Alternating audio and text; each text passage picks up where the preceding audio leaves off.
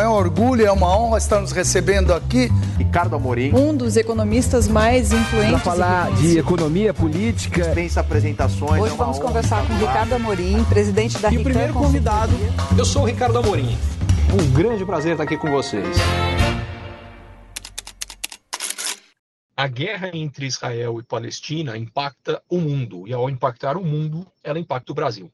Ela impacta o mundo, em primeiro lugar, porque ela aumenta as preocupações e sempre que as incertezas crescem, a quantidade de investimentos produtivos cai.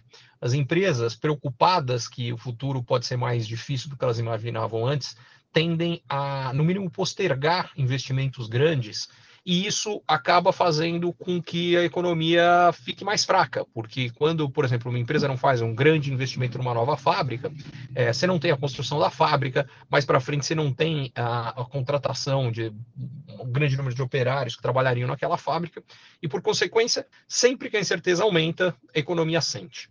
É, além disso, é, e esse é o grande risco, é, o mercado de petróleo pode ser muito impactado se é, o Irã for mais diretamente envolvido nessa guerra. O Irã apoia o Hamas, é, e isso, Israel já deixou claro que, que a guerra não se limita ao Hamas, mas também a quem apoia. E se de fato a gente tiver uma, um conflito bélico entre Israel e Irã, que é um dos maiores produtores mundiais de petróleo, a gente pode ter uma alta forte do preço do petróleo num momento em que a inflação, particularmente na Europa e nos Estados Unidos, ainda está muito alta. Isso vai exigir uma alta de juros ainda maior naqueles países e isso deveria levar a um crescimento econômico uh, em dois das três principais motores da economia mundial, que são a Europa e Estados Unidos, o terceiro é a China, menor. E, por consequência, um crescimento econômico menor atrapalha o Brasil.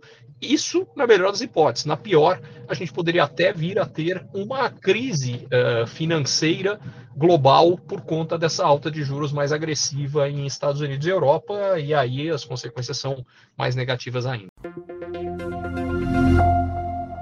Curtiu esse conteúdo?